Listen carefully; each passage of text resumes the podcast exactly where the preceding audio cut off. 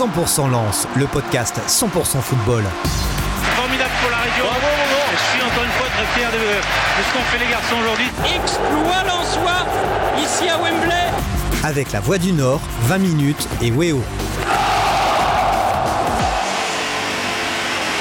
Salut à tous, très heureux de vous retrouver aujourd'hui dans ce nouveau numéro de 100% Lance, l'émission consacrée à 100% à l'actualité du Racing Club de Lens et pour ma part, ravi de remplacer Sébastien aujourd'hui exceptionnellement. Une émission, je le rappelle, à retrouver en podcast sur la du nord.fr, sur 20minutes.fr et bien sûr chez vous sur Weo.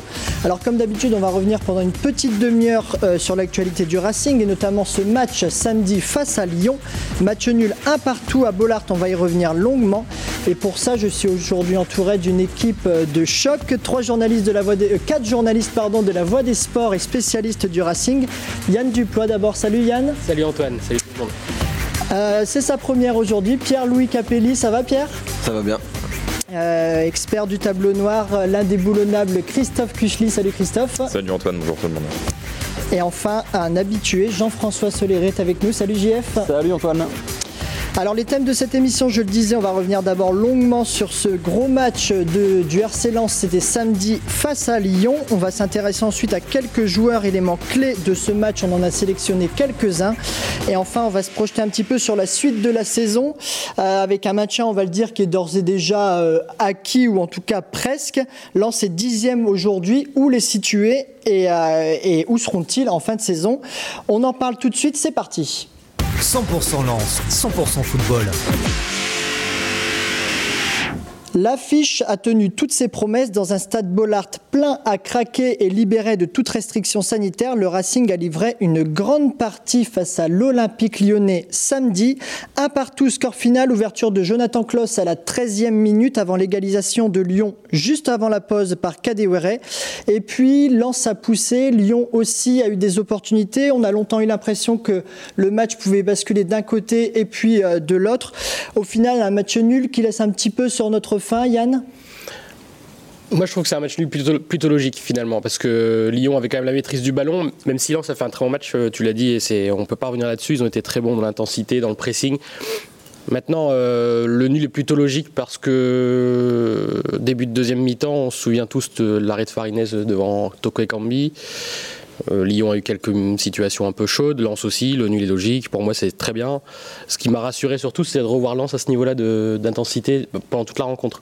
D'ailleurs en fin de match, c'était eux les plus frais, et je pense que c'est pour ça qu'on a cette sensation de regret, mais moi globalement je trouve que c'est un match nul logique. on est tous d'accord pour dire que Lens a, fait, a, fait, un très très bon match, son meilleur depuis un moment. Euh, Jean-François, peut-être ton sentiment sur ce match? euh, Son meilleur depuis un moment, j'ai même envie de dire peut-être depuis euh, la fin 2021, enfin même encore un peu avant, hein, puisque le mois de décembre a été compliqué. On a revu le Lens de début de saison et ça laisse entrevoir de belles choses peut-être pour la suite. En tout cas, on a l'impression que c'est le Racing a réussi à corriger ses errements des dernières semaines et est reparti de l'avant comme il savait si bien le faire euh, en début de saison. C'est peut-être ça donc le, le principal point à retenir au-delà de l'aspect comptable, c'est vraiment cette, euh, ce RC Lens qu'on a retrouvé. Pierre, peut-être euh, le meilleur match depuis le PSG, non euh, Un peu similaire, le stade plein, etc. Qu'est-ce que tu en penses? Oui, de la constance aussi chez les Lensois, parce qu'on les a vus contre Bordeaux faire un début de match excellent, mettre trois buts en 30 minutes, enflammer tout Bollard, et après retomber un peu dans leur travers, laisser Bordeaux prendre un peu le, le jeu à son compte, un faible Bordeaux, finalement marquer un but, les mettre dans le doute.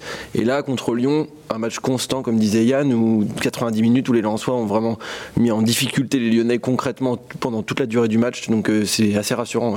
Mais ils étaient prenables, ces Lyonnais, quand même. Euh, Christophe, je sais que tu regardes beaucoup Lyon et le, jeu de, Peter Boss. C'est un Lyon très irrégulier qu'on a depuis le début de saison. On ne savait pas trop à quel Lyon euh, s'attendre. quel Lyon on a eu samedi? Et moi, j'ai quand même le, le sentiment qu'ils étaient prenables. Il y avait la place pour Lens, Ouais, mais en fait, ce qui est dommage, c'est que tu encaisses le but sur, je sais pas si c'est un temps fort, mais en tout cas, t'es pas forcément dans un temps faible. C'est-à-dire que du coup, c'est, je pense, de là que naît un petit peu le sentiment de frustration, c'est que tu encaisses le 1-1 à un moment. En gros, tu aurais pu le prendre plus tard, on se serait dit, bon, c'est tout, en deuxième période, je sais pas, vers la 55e, ouais, ça répond d'une certaine logique. Là, clairement, non seulement donc le but sort un peu de nulle part, mais même l'action en tant que telle, quoi. C'est un long ballon, il y a trois défenseurs lensois sur un seul adversaire. Derrière, tu laisses passer, euh, tu laisses passer Toko. Enfin bref, c'est, c'est dommage parce que du coup, c'est un 3 contre 1 qui ensuite est peut-être un 4 contre 2 que tu perds sur encore une fois un long ballon, mais c'était quand même aussi l'une des histoires du match, c'est qu'avec le vent, ça avait tendance à relativement vite allonger, et du coup ça, ça mettait une part un petit peu d'aléatoire avec les rebonds, etc. Mais c'est vrai que Lyon, sur, allez, sur 90 minutes, il y a peut-être 40 minutes où Lens est bien dans son match et subit beaucoup moins que Nice. Après, c'est là qu'on voit aussi la différence, mais là je pense que c'est vraiment lié à l'attitude lensoise par rapport à l'attitude niçoise qui est souvent dans son bloc médian bien en place, etc. La lance à la fois en essayant de presser, puis en essayant de relancer, etc. avec son système à 3 derrière. Je trouve que ça se mariait assez bien à ce que faisait Lyon. Il y avait beaucoup de duels un peu partout sur le terrain, beaucoup de 1 contre 1.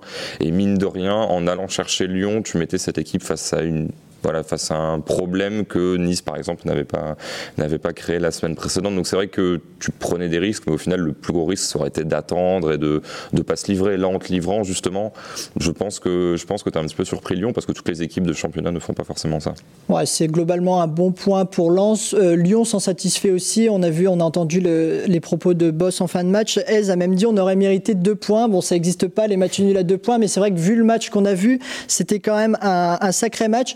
Peut-être il y a quelques, euh, quelques événements dans le match qui rendent le scénario frustrant. L'égalisation juste avant la mi-temps quand Lyon n'est pas forcément dans un temps fort.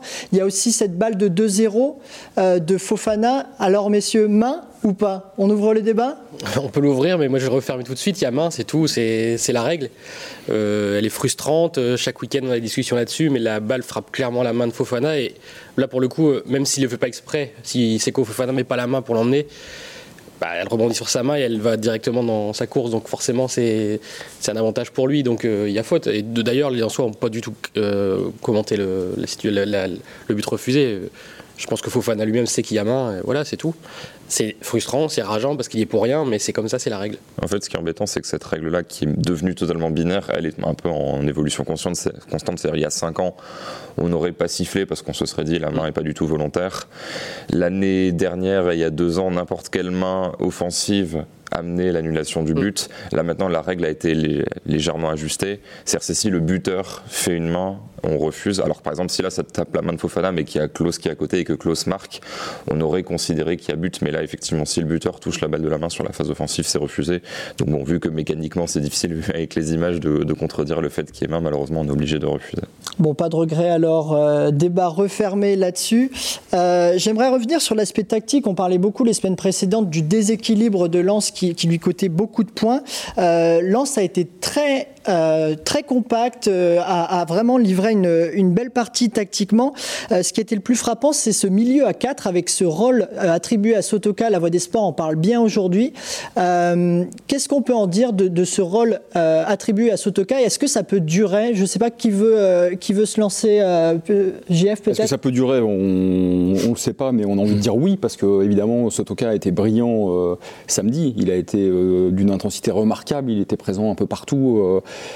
défensivement comme offensivement. On a tous été impressionnés par sa prestation, donc on imagine que Francaise le premier, et il aura probablement envie de, reconduire ce, rôle. Et évidemment, euh, ça a apporté de la densité dans le milieu, ça a apporté de, la présence, de l'engagement, et ça a beaucoup aidé le Racing en phase défensive. C'est peut-être l'une des rares fois où Aise s'est réellement adapté à l'adversaire. Euh, on sait que Lyon a un milieu euh, très très très fort. Il y a eu une grosse bataille au milieu, un ce rôle à Sotoka. Il avait deux rôles en fait, le rôle d'attaquant et le rôle de milieu. Euh, Pierre peut-être? Oui, on l'a vu se, déployer sur tout le terrain. Déjà, c'est quelqu'un qui a, l'habitude de faire des efforts défensifs, qui va jamais rechigner à aider ses partenaires derrière. Et là, en plus, il a élargi sa palette en se mettant dans un poste qui n'est pas le sien. Donc je trouve que c'est un état d'esprit assez brillant de sa part et il a dit qu'il était prêt à remettre le couvert si jamais Francaise avait besoin de lui de nouveau à cette place-là. Donc euh, bravo à lui. Christophe, un mot peut-être, euh, on sait qu'on en demande beaucoup aux joueurs lensois, en particulier à Sotoka. Euh, Francaise a été très, a été, a eu des propos quand même très élogieux avec lui à la fin. Un joueur rare, il a dit, qu'est-ce que tu en as pensé de sa prestation et de ce choix tactique? Bah déjà qu'il n'y a pas tellement de joueurs en France qui seraient capables de faire ça, à la fois pour l'intelligence situationnelle, parce qu'il faut savoir exactement à quel moment se placer, tu peux pas être trop bas ou trop, parce que sinon du coup tu te désolidarises du bloc, et même sur l'intensité, sur l'engagement, rien que le fait de tacler, de pas faire n'importe quoi en prenant l'adversaire au lieu du ballon, etc., ça demande quand même des qualités euh, défensives, et c'est vrai que par moment tu avais l'impression que Lance jouait à 12, quoi, c'est-à-dire qu'il arrivait à la fois à être sur le premier, la première ligne de pression, et puis la balle naviguait un petit peu, et du coup il avait le temps de repasser au milieu, donc c'est vrai que tu avais limite une supériorité numérique du du fait qu'il soit hyper polyvalent. Après, est-ce que ça va durer? Je pense que c'est quand même assez circonstanciel lié au niveau de l'adversaire. C'est-à-dire si tu affrontes Metz par exemple, t'as pas forcément besoin, d'un milieu supplémentaire pour un peu bloquer le milieu de l'adversaire, tu auras plus besoin d'un attaquant. Donc je pense que face aux grosses équipes, en tout cas, c'est une vraie arme où du coup, limite, tu gagnes un milieu supplémentaire qui malgré tout aura des aptitudes offensives que n'aurait pas par exemple un Cahuzac ou un Berg si jamais tu les mettais dans un rôle comme ça. Ouais, c'est ça. À la rédaction, on, sentait que Francaise allait un peu renforcer son milieu de terrain. Mais nous, on partait clairement sur l'idée euh, d'Oukouré, Fofana et Berg en même temps. Donc c'est un peu la surprise. Euh, la surprise, c'est de voir Sotoka dans cette situation-là, mais c'est pas surprenant d'avoir vu, avoir vu pardon, Francaise renforcer son milieu contre une équipe, comme comme Lyon, qui est quand même euh, assez dense au milieu avec des joueurs. Enfin, moi, j'ai un peu découvert Fèvre et Paqueta. Techniquement, franchement, c'est du très très haut niveau. Même si ça pas été un match, leur, leur, meilleur match sans doute, mais Fèvre est d'une justesse. Ça, il m'a impressionné en tout cas. Lui. Ndombele aussi, qui a un volume de jeu énorme. Il y avait, euh, on, on, attendait ce match aussi avec Fofana au milieu. Euh, euh, c'est vrai que Hez a bien fait du coup de, densifier ce milieu et ça a été un choix tactique pour le coup payant. et juste pour terminer sur, sur Sotoka, ce qu'on n'a pas encore beaucoup précisé là aujourd'hui, c'est que ça n'a en rien diminué son apport offensif. Mm. il a été très très bon devant malgré tous les efforts défensifs et c'est ça qui est remarquable aussi. Quoi. Très bien. Un petit mot sur euh, la prestation, euh, enfin sur Lyon de manière générale, qui est un, petit peu un, concurrent direct euh, du RC Lens. Lyon, c'est 14 points sur 21 en 2022, avec notamment des victoires contre Marseille, Nice et un nul contre le PSG pour parler des trois équipes actuellement sur le podium. où, est-ce que vous voyez Lyon en fin de saison, messieurs? Ah, Moi, j'en parlais hier. Lyon, pour moi, ça va être 4 ou 5. Ils sont partis, je pense. Ça y est, ils sont partis, ils sont lancés. Les, renforts qu'ils ont eu cet hiver, ça va les, aider vraiment, je pense. Bah, je pense vraiment que Lyon sera au-dessus de Lens parce que cette équipe me donne l'impression de pouvoir gagner des matchs à 80%, chose que Lens ne va pas forcément faire, ou en tout cas juste contre le bas de tableau. Là, vraiment, il y a quand même le sentiment, Lens fait un match nul et très bien, et globalement, c'est assez logique. Lens a vraiment fait un super match, alors que je pense que Lyon a encore une vitesse supplémentaire, ne serait-ce qu'avec l'intégration des recrues. Qu'en gros, si Lyon fait son meilleur match, Lens, malgré tout, aurait perdu, alors que là, Lens, finalement, on était mm. quand même assez proche du maximum. Je pense vraiment que le plafond, il y a quand même un petit écart, ce qui est logique. Hein. Quand tu as une Nombele et compagnie, c'est pas exactement la même chose que Berg. Avant de tourner cette page, messieurs, un petit mot sur euh, l'ambiance. Première, euh, j'en parlais au début, première euh, fois que le stade Bollard est plein et libéré de toute restriction depuis le match contre le PSG. Il y a beaucoup de similitudes entre ce match contre Lyon et ce match contre, contre Paris qu'on avait vu il y a un moment déjà. le stade plein comme ça, ça joue un rôle prépondérant quand même. Pierre, peut-être qui a l'habitude d'être au stade. Ouais, bah, c'était une ambiance assez extraordinaire. En plus, je trouve que l'atmosphère euh, météorologique a ajouté un peu de dramaturgie au match et euh, l'ambiance était magnifique. Et même Boss, qui est quelqu'un qui, découvrait euh, Bollard, a dit que c'était un public de fou, enfin qu'il avait trouvé ça extraordinaire. Ez, qui souligne aussi qu'il aime bien revenir avant le début de la deuxième mi-temps pour entendre les corons.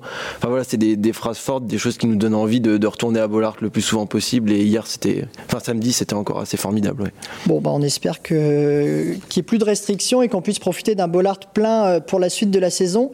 Euh, on ferme cette page, on va, enfin, on ferme pas tout à fait la page, on va se concentrer maintenant sur quelques éléments de l'effectif. C'est notre deuxième thème.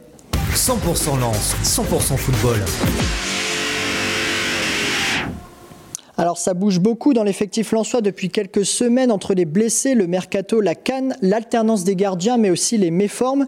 On va faire un petit point sur certains éléments de l'équipe. Alors d'abord, les absents, point sur l'infirmerie. Où en sont Gradit, Saïd, messieurs, et Corentin Jean? Est-ce que, est que vous avez des nouvelles? Il y aura encore quelques semaines d'absence euh, pour euh, Gradit et Saïd normalement. Jean euh, Francaise a parlé de lui à la dernière conférence de presse en disant qu'il s'était blessé au genou, sans donner forcément beaucoup plus de précision. Donc à voir ce que ça donnera pour, pour les matchs qui arrivent. Ok, bon, bah, on espère quand même, c'est des éléments quand même important dans l'effectif. On espère leur retour euh, très rapidement. Euh, messieurs, j'aimerais euh, j'aimerais faire un petit point Farinez. ça a été finalement son premier gros rendez-vous, on le disait, dans cette atmosphère-là, etc. Un gros choc de Ligue 1. Qu'avez-vous pensé de sa prestation? Je suis un peu embêté parce que... je le... dire. Ouais, c'est un, c'est dur à dire parce qu'il y a assez peu de matchs où vraiment il y a des matchs comme Lafont face au PSG où vraiment il y a un échantillon extrêmement grand pour voir ce qu'il est capable de faire. Et surtout, il a des faiblesse qui moi m'embête beaucoup, c'est son jeu au pied. Honnêtement, j'ai beaucoup de mal. Il a quand même tendance. Alors là, il y avait du vent, mais de manière générale, à faire un peu des passes en touche, ce qui n'est pas l'idéal quand, euh, comme lance, on essaie de construire. Dans le jeu aérien, de manière générale, il est quand même pas hyper grand et ça se voit. Il y a des joueurs assez petits, mais à l'époque, Jeannot, etc., ça bondissait partout. Là, je le trouve pas hyper explosif de manière générale. Bah, Lopez en face, qui est pas très grand. Oui, c'est ça. Il sait prendre des ballons dans les airs sans problème. C'est ça, absolument. Parfois en prenant un peu le joueur avec, mais au moins il prend le ballon et on ne fait pas faute, donc c'est déjà ça. Là, honnêtement, c'est. Euh, j'avoue que pour l'instant, il montre suffisamment pour qu'on puisse continuer l'alternance et qu'on dise oui, il n'est pas catastrophique, on va pas remettre le cas sur tous les matchs. Mais à aucun moment, je me dis ouais, c'est bon, ce gardien-là sera titulaire l'année prochaine, par exemple, et il euh, remplit le job. Il y a quand même une part d'incertitude qui diminue pas forcément de semaine en semaine. Bah, c'est vrai que c'est compliqué à juger. Là où un joueur de champ, il y a aussi, il y a tout un aspect, le jeu sans ballon, etc. Ça permet de relativiser un peu le jugement. Un gardien, on le juge sur quelques fulgurances à chaque fois que qui, doit être sollicité.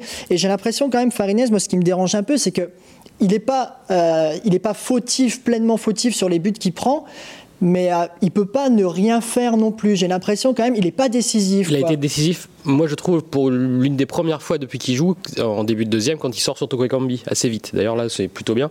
En revanche, sur le but, euh, il est vraiment pas décisif. Il est, peut-être qu'il est surpris par le rebond, le centre, j'en sais rien, mais il a son, positionnement est un peu particulier, il se jette un peu n'importe comment.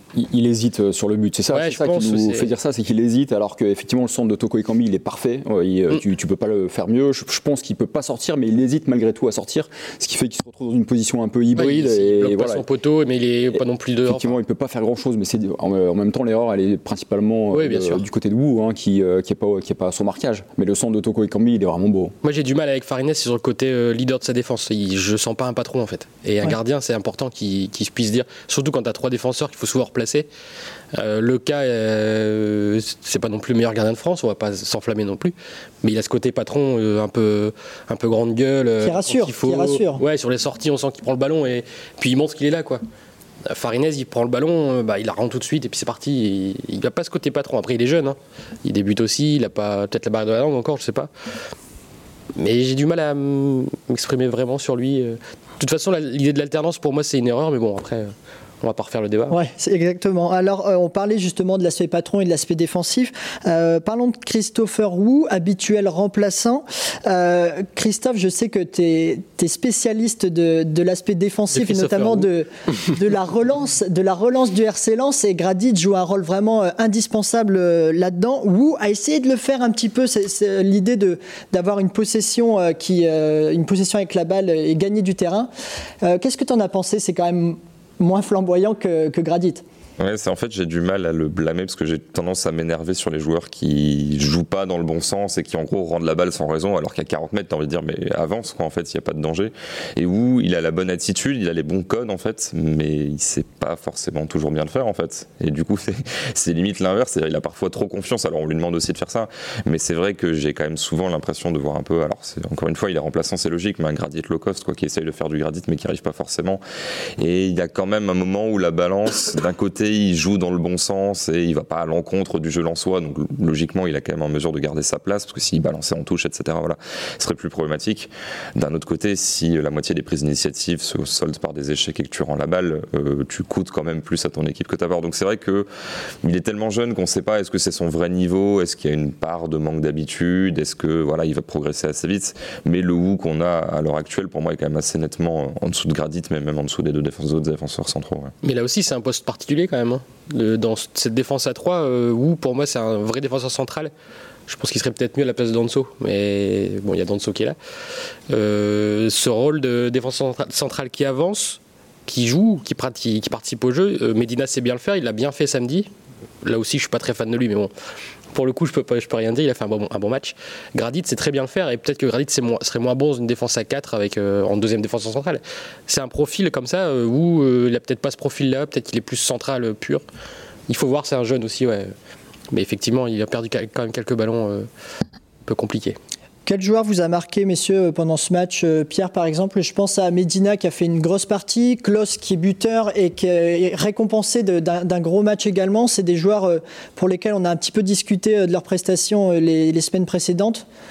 Moi, Medina. Medina, j'ai beaucoup aimé son match. Il avait déjà été très bon contre Bordeaux. Il sauve une belle action à la dernière seconde et il a encore été assez constant contre Lyon. Et il se permet aussi quelques relances qui n'étaient pas forcément sa qualité première, parce que c'est un joueur qui est très bon dans le duel aussi. Mais j'ai beaucoup aimé son match, Medina. Très bien. Refermons cette page. On va se projeter maintenant sur euh, la suite. Où voit-on le RC Lens d'ici la fin de saison? 100% Lens, 100% football. Alors c'était une rentrée très chargée pour Lens, janvier-février, il fallait appréhender pas mal de gros matchs. En un mois et demi, on a eu Lille, Monaco, Rennes, Marseille, Bordeaux et Lyon qui sont venus à Bollard. C'est quand même un, calendrier très très chargé. Le bilan, trois victoires face à Rennes, à Saint-Etienne et face à Bordeaux, deux matchs nuls. Euh, face à Lille en Coupe de France, je le compte comme un match nul, et Lyon trois défaites, Monaco, Marseille et puis à Lorient. Messieurs, quel constat de cette grosse période qui vient de s'achever? Ben, C'est un bilan euh, équilibré d'un dixième de Ligue 1. Ah, ils sont à leur place là pour l'instant, je trouve. Après, là, ils ont une série qui arrive qui peut leur permettre de basculer. Ils ont passé cette période compliquée euh, au niveau calendrier plutôt bien, je trouve quand même, hein, pour une équipe qui, on le rappelle toujours, n'a que le 15e budget de Ligue 1, est une équipe qui est montée la saison dernière. Ils ont passé ça comme il fallait, en prenant les points quand il fallait. Ils ont perdu des matchs euh, de toute façon qu'ils devaient perdre. Pour moi, il n'y a pas une défaite où tu te dis euh, c'est con, on aurait pu les accrocher. Donc là, ils ont passé la grosse période. Là, par contre, maintenant, il faut prendre des points contre les, les quatre prochains matchs qui arrivent. C'est quand même quatre matchs euh, hyper abordables si tu les enchaînes bien, euh, tu peux vite te recaser euh, au 5 ou 6e et pourquoi pas rester là à la fin de saison. Hein. les quatre prochains matchs à Angers, réception de Brest, à Metz et réception de Clermont, c'est abordable un JF 4 euh, victoires ou pas? C'est évidemment abordable, mais c'est ça la grosse question, c'est est-ce qu'ils seront capables de répéter le même type d'effort que ce qu'ils ont fait contre Lyon, contre ces équipes-là? On sait que évidemment la, motivation n'est pas la même quand, on joue contre les grosses équipes, et là on a senti une motivation absolue dans, dans les rangs lensois. Donc seront-ils capables de, mettre les mêmes ingrédients dans ces matchs-là, notamment euh, à Angers? On verra et ça dépendra, leur fin de saison dépendra beaucoup de ça, de cette capacité à répéter les efforts, euh, de, garder la même concentration et puis d'aller au, bout de leurs actions et de leur envie euh, pendant toute une saison sans faire d'erreurs individuelles. C'est voilà, ça les, grands ingrédients à, mettre dans cette fin de saison. c'est ce qui a pêché d'ailleurs. Un lance c'est plusieurs fois vautré face à des, face à des moins bien classés. Christophe, c'est ça qui, c'est la concentration, la, clé de, pour aborder ce genre de match. Et si Lens veut viser plus haut, c'est savoir aborder ce genre de match aussi? Oui, alors évidemment, le Lens, n'est pas la seule équipe. Je veux dire, hier soir encore, euh, veille d'enregistrement, Marseille s'est voté face à Clermont, qui donc du coup sera, comme tu l'as dit, l'un des adversaires sur cette euh, période, ce petit calendrier dans les prochaines semaines. Donc du coup, personne n'est à l'abri et lance pas plus qu'une autre équipe. Mais c'est vrai que malgré tout, là en fait, limite, je suis euh, sur ce que tu disais, content par exemple que Lens ait battu Bordeaux, parce que finalement, c'est aussi ce genre de match-là que tu dois que tu dois gagner pour affirmer ton rang. Et finalement, je trouve que c'est plus représentatif et plus durable de battre des équipes moins fortes finalement. Parce que faire des coups face au gros, j'ai envie de dire que sur un match, quasiment tout le monde est capable de le faire. T'as un peu de réussite, t'as un super gardien. Ah bah super, cette équipe-là a réussi à se, à se mettre à fond sur tel match. Mais t'affrontes quand même plus d'équipes à ta portée quand t'es une équipe comme Lens, voire plus faible que des très gros. En fait, des très gros, il y en a 3-4 sur lesquels tu vas galérer. Sinon, c'est vraiment ces équipes qui sont à peu près dans la même euh, dynamique que toi, le même effectif que tu dois gagner. Il y a, il y a encore il y a encore ce risque de d'échouer parfois, mais malgré tout, notamment cette première demi-heure face à Bordeaux, tu te dis si Lens est capable de refaire ça face à Angers, face à Metz, face à Clermont, je pense. J'ai mini doute face à Brest, qui est quand même une équipe que je trouve assez chiante à jouer. Mais sinon, tu dois viser, je sais pas, 7-8 points, quoi. Si tu peux faire euh, deux victoires et deux nuls, à la limite deux victoires, un nul, une défaite, parce qu'il y a un match où tu essayes de gagner, tu prends un but en fin de match, je pense que ça serait un bilan très honorable. Et à 7-8 points, tu es dans le sprint pour la, les places européennes. Je pense, tu le hein. disais tout à l'heure, ils sont dixièmes, donc là, c'est peut-être l'occasion de, basculer euh, dans la première partie de tableau. Il y, a cet aspect, c'est vrai qu'on est toujours plutôt tendre avec Lens euh, dans notre jugement. Là, quand ils affrontent une équipe meilleure, on rappelle souvent 15e budget de Ligue 1, etc. Là, cette série-là, cette série de matchs qui arrive, il y a aussi on va, on va être un peu moins tendre si Lens, échoue. Lens doit, doit prendre des points, euh, Pierre. Ouais, bah, l'exigence est montée sur leur silence, mais après, ils peuvent aussi profiter de, l'irrégularité des autres équipes. Quand on voit Lyon, euh, il y a quelques semaines, c'était compliqué. Monaco, qu'on a vu à un moment euh, meilleur et qui a fait match nul contre Bordeaux ce week-end. Donc, Lens peut aussi peut-être profiter de l'irrégularité des autres, mais c'est vrai que s'ils ne gagnent pas quelque chose comme 6-7 points, comme disait Christophe, dans les 4 matchs qui arrivent, on pourra peut-être leur faire quelques critiques, ça c'est sûr. et puis euh, c'est tellement serré le haut de tableau, en tout cas mm. jusqu'à la quatrième place, que tu peux vite créer une nouvelle dynamique. Euh, tu, gagnes 2-3 matchs de suite, tu remontes euh, assez nettement au classement, ça peut bah, remotiver les troupes, les, les, pousser à davantage de constance, et ça peut permettre une très belle fin de saison. bah, c'est ça, là on est à un moment de la saison, voilà, ils viennent de passer une période qui était qui était corsée. Ils sont dixièmes, bien placés.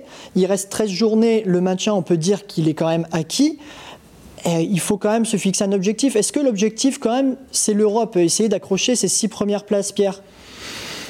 Franck S dirait que non, euh, qu'on est le RC Lens, qu'on a un budget euh, qui ne nous permet pas de viser ces places-là. Nous ici on dit quoi euh, Nous, pourquoi pas la Conférence League peut-être, ou arracher une place en Europa League, ce sera peut-être difficile parce que comme Yann disait, Lyon revient assez fort, il y a toujours Monaco dans les parages, il y a des grosses équipes devant, hein. il y a quand même les locomotives de Ligue 1 qui reprennent souvent leur place en deuxième partie de saison. Mais après on a vu un lance magnifique en début de saison, alors s'ils enchaînent 4-5 matchs comme disait Jean-François tout à l'heure, ça peut vite monter euh, vers l'eau. Européen, moi je me prononcerai pas aujourd'hui dessus. Mais... Ce qui serait bien, ça, c'est d'être dans la course sur les 3-4 derniers matchs, mm. avoir quelque chose à jouer. Mm. Parce que si à la 34e, tu es à 12 points et que tu n'as plus rien à jouer, au final, il y a quand même le risque de finir en roue libre, encore une fois, sur un jeu qui est assez énergivore, ou si tu joues à 50% avec le frein à main, euh, ça passera difficilement. Et mine de rien, même sans être européen, alors c'est pas notre argent, donc j'ai envie de dire qu'on s'en fiche, mais chaque place en Ligue 1, tu as quand même des primes qui sont pas exactement les mêmes, et ça peut vite faire des différences de quelques millions. Donc voilà, que tu sois dans la course, après tu réussiras, tu réussiras pas. A priori, il y a des équipes mieux armées, mais ça serait bien déjà de pouvoir y croire finalement, qu'on puisse avoir le même débat, euh, je sais pas, mi-avril par exemple, entre mm. nous.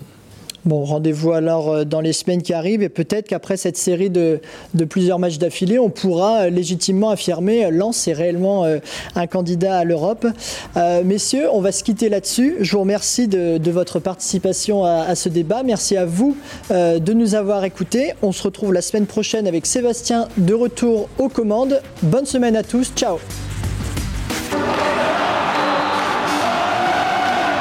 100% Lance, le podcast 100% football. Formidable pour la région. Je suis encore une fois très fier de, ce qu'ont fait les garçons aujourd'hui. Exploit soi, ici à Wembley. Avec la Voix du Nord, 20 minutes et Weo.